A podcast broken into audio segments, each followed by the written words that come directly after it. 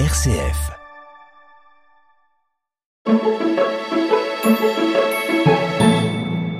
Dans cette chronique à la une, je vous propose de revenir sur l'émission à l'école des saints de cette semaine en écoutant cet extrait. Le bienheureux Jean Dunscott est un théologien et philosophe franciscain qui a été surnommé le docteur subtil.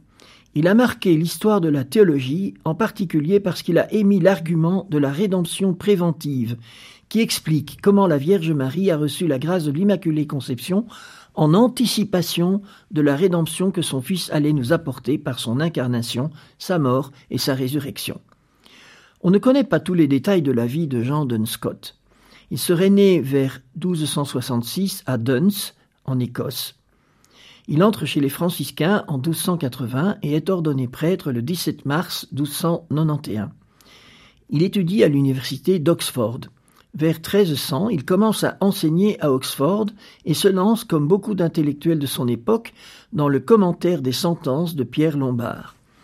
Il part ensuite pour Paris où il enseigne à nouveau mais il est obligé de quitter la Sorbonne lorsqu'un conflit éclate entre le roi Philippe IV le Bel et le pape Boniface VIII. Le roi exige que tous les religieux signent un document hostile au souverain pontife. Dunscott et ses frères franciscains refusent et doivent quitter le pays en juin 1303. Mais la situation s'apaise avec l'arrivée d'un nouveau pape, Benoît XI, et le revoilà à Paris en 1304. En 1305, Dunscott est docteur, puis pendant deux ans, à partir de 1306, maître des études des franciscains à Paris.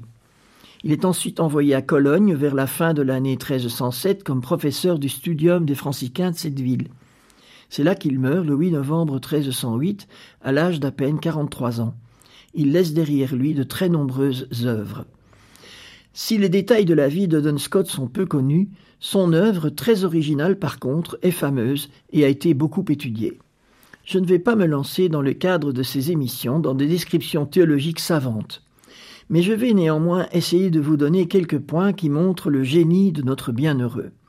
Je m'appuierai pour cela sur la très belle catéchèse que Benoît XVI a consacrée à Dunscott le 7 juillet 2010, ainsi que sur un article du théologien Martin Stephens. Dunscott a d'abord une vision originale de la création. Pour lui, elle est un miracle de la liberté de Dieu. À son époque, beaucoup de théologiens étaient émanationnistes, c'est-à-dire qu'ils considéraient que la création émanait de Dieu, comme si Dieu avait été obligé de créer le monde, comme s'il n'avait pas pu faire autrement. Dunscott affirme que Dieu était libre de créer ou non. Si le monde existe, c'est parce que Dieu l'a voulu. C'est un cadeau. Pour qui est ce cadeau? On peut penser que ce cadeau est pour l'homme. Mais nous ne sommes que des créatures contingentes. Nous faisons partie du cadeau de la création. Pour Dunscott, l'univers créé est le cadeau que le Père fait à son Fils en vue de son incarnation. Et ici nous arrivons au point central de la théologie de Dunscott qui est sans contexte sa réflexion sur l'incarnation du Fils de Dieu. Pour lui, l'incarnation n'est pas la réponse de Dieu au péché de l'homme.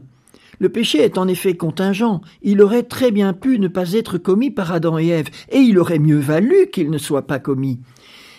Et pour Dunscott, on ne peut imaginer que l'incarnation ne soit qu'une réponse à un drame qui n'aurait pas dû avoir lieu.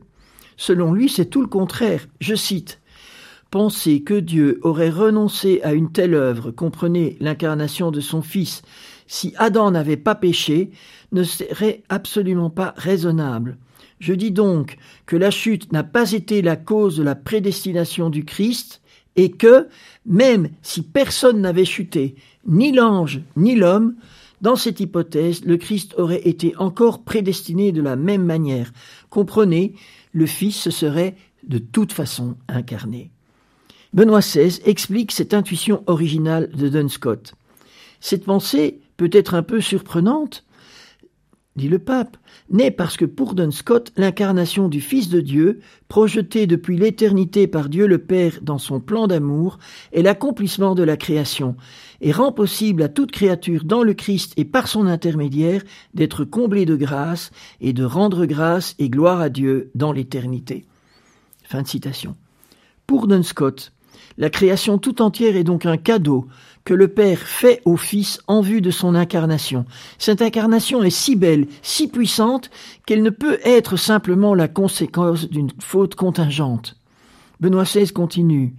Même s'il est conscient qu'en réalité, à cause du péché originel, le Christ nous a rachetés à travers sa passion, sa mort et sa résurrection, Don Scott réaffirme que l'incarnation est l'œuvre la plus grande et la plus belle de toute l'histoire du salut et qu'elle n'est conditionnée par aucun fait contingent, mais qu'elle est l'idée originelle de Dieu d'unir en fin de compte toute la création à lui-même dans la personne et dans la chair du Fils?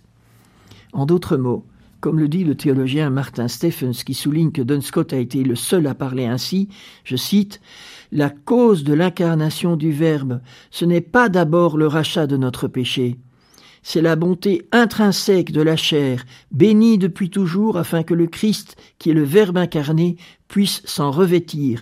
C'est pourquoi notre corps, comme le dit saint Paul, est le temple de l'Esprit. Fin de citation je voudrais souligner un autre aspect de la pensée originale de Duns Scott. C'est sa réflexion sur la Vierge Marie et son Immaculée Conception. Il faut savoir que depuis très longtemps avant Duns Scott, le peuple de Dieu croyait spontanément que la Sainte Vierge avait été conçue sans le péché originel. Mais cette croyance se heurtait aux objections des théologiens bien pensants qui comprenaient l'Immaculée Conception comme étant en contradiction avec l'universalité de la rédemption opérée par le Christ.